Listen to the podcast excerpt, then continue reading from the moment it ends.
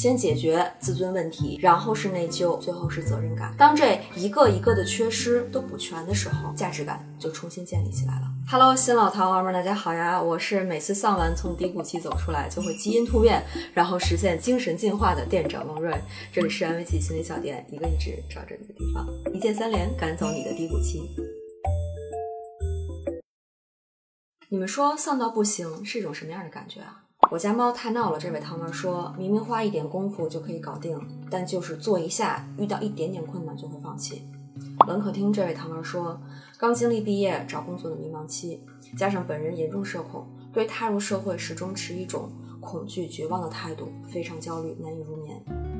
shzv 二这位汤儿说，之前以为自己慢慢走出来了，渐渐变好，休息也正常了一点，但是最近又开始疯狂熬夜，熬得比之前任何时候都凶。早上七八点睡，下午醒过来，然后就在床上玩手机，到凌晨才会去吃饭，每天只吃一顿饭。我好像被困在时间里。我也有特别丧的时候，以前没养狗的时候呢，我会喜欢躺在卫生间里；后来养了狗呢，会喜欢和狗一起躺在地上。我一直以为这是我自己丧的时候才有的奇葩方式。如果哪个汤儿跟我有一样的习惯，喜欢躺地上，弹幕发我我我告诉我哈。之前看实习医生格雷的时候，Easy 的男朋友去世了，她特别崩溃，就整天躺在地上，丢了魂一样。她的朋友们不知道怎么安慰她，所有语言在这个时候都是苍白的，他们就干脆和她一起躺在地上。我觉得人在最丧的时候，需要的不是一个人高高在上的告诉你什么是对的，而是能和你一起安安静静的躺在地上，什么也不说，什么也不做，但感受着彼此的情绪。如果你最近的生活真的很丧，我特别想跟你一起躺地上，然后告诉你，丧也没关系的，我陪你一起。这种感觉很像我最近也在追的《国王排名》里，卡克一直对波吉王子说的那句。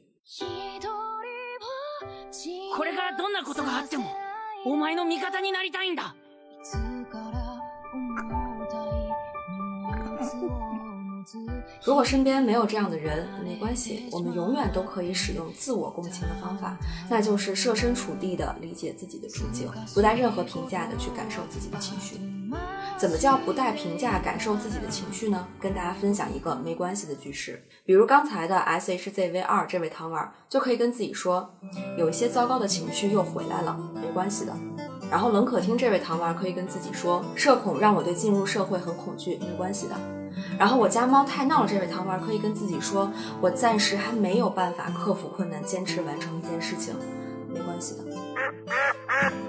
正在看视频的各位糖丸呢，现在就可以来试一试这个方法，用没关系的句式和你的 song 进行一个对话，发在弹幕里，你马上就可以体验到自我共情带来的包容和理解，那种感觉就是自我接纳。当然我知道大家下一个问题肯定是接纳之后怎么办呢？最终肯定还是要从低谷期走出来的，而且长期处在丧的状态里，对身体机能是一种根本性的瓦解，非常容易产生我在之前视频里边提到过的躯体化症状，比如说情绪性的头疼、恶心、上吐下泻等等。那如果大家现在就正处在这种丧到不行的状态里，可以怎么办呢？下面我要推荐的这本书一定可以帮到你。刚才几位糖丸提到的，遇到一点点困难就放弃，或者是无法控制的疯狂熬夜，我不知道你们是不是也会这样，反正我全中。比如之前瓶颈期，总觉得写的东西很烂，第一句话如果写的不满意的话，我就想断更了。然后我就发现，放弃和熬夜是绝佳的组合。I have a pen, I have an apple, 白天写不出文案，晚上就开始报复性熬夜，而且特别奇葩。别人熬夜可能是刷剧或者是玩游戏，我是刷百度，看那些营销号写那种没有营养的东西，但是第二天就特别后悔。那这些人生至丧时刻究竟是什么原因导致的呢？其实有两个原因。首先啊，是表面性的。我们间歇性的低谷期，比如有时候啊挺自律，早早就睡觉了，但是有时候报复性熬夜，凌晨还在玩手机，或者是长期处在低谷期当中，比如遇到一点困难就放弃，这些都是我们的心理状态需要关注的信号。这个信号在告诉我们，现在正处在某种恶性循环的模式里，也就是状态越糟，越想做糟践自己的事儿，越做糟践自己的事儿，状态就越糟。怎么也停不下来。但意识到这个恶性循环的模式只是表面原因，当我们完成刚才第一步的自我接纳之后，接下来就需要找到这个模式背后的深层原因是什么。某个恶性循环模式的形成，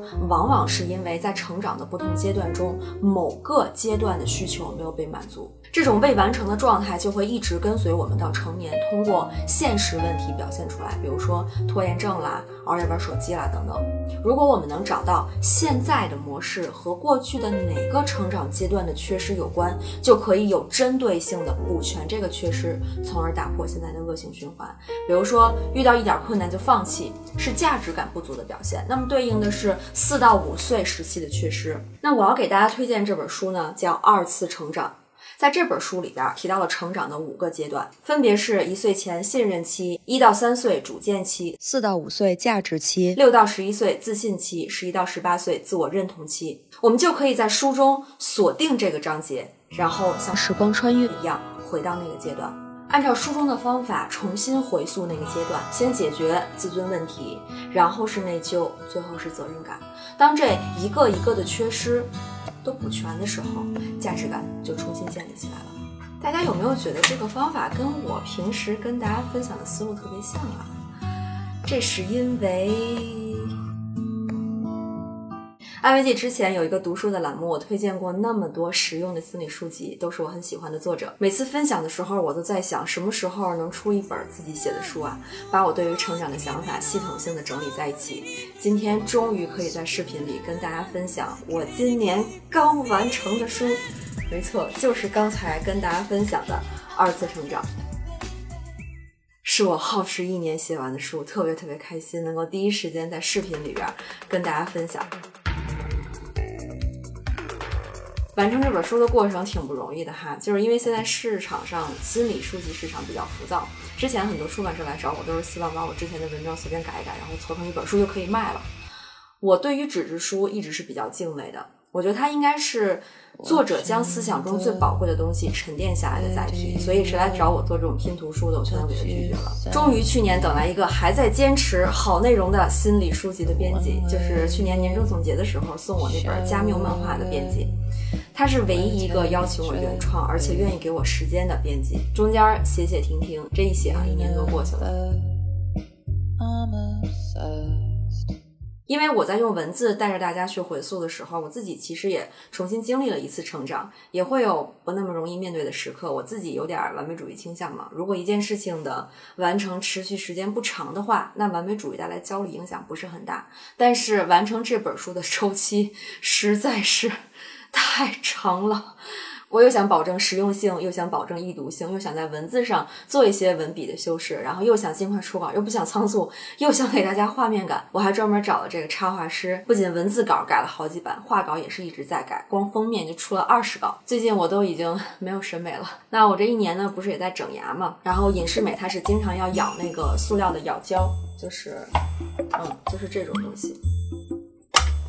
就是这种咬胶啊，每天戴上以后，然后就咬咬咬咬，咬了一年，然后咬烂了好多咬胶。因为我一焦虑就会咬，而且特别用力，就生生的把那个那咬肌 给练出来了。认认真真写完了一本书，认认真真拍了今天的纪念视频。之前总觉得自己做什么事情都没有用尽全力，这次我终于可以说。我真的尽力了，我把这本书作为三十岁的生日礼物送给我自己了。接下来开始就是奔四的人了，总算是做了一点成绩出来。同时呢，这也是我想送给糖儿们的礼物，因为这本书帮我找到了接下来努力的方向。有了这次的鼓励呢，我还会继续坚持写第二本，写第三本。在重塑的过程当中，我发现写作是我遗失的一颗珍珠，是我价值期的阶段缺失的一块拼图。我现在想把它捡起来。所以呢，我相信这本书也能够再带你们重塑之后，找到你自己遗失的东西，然后把它补全，坚定的去实现属于自己的方向。今天这本书正式上架了，上线啦！然后具体购买的方式我写在下面的置顶评论了，其中前一千本有我的签名，每一个签名的字体都不太一样哈，因为全都是手签的，然后签了一天一夜才签完，签到最后我已经不知道那“瑞”字怎么写了。希望这份带有温度的礼物能够帮助大家实现二次成长。我们不能选择原生家庭，但每个人都值得一个二次成长的机会。好了，今天的视频就到这里。今天这期呢，也是年终总结系列的第一期。这一年发生了太多的事情，趁着尾声，我想好好跟大家聊一聊。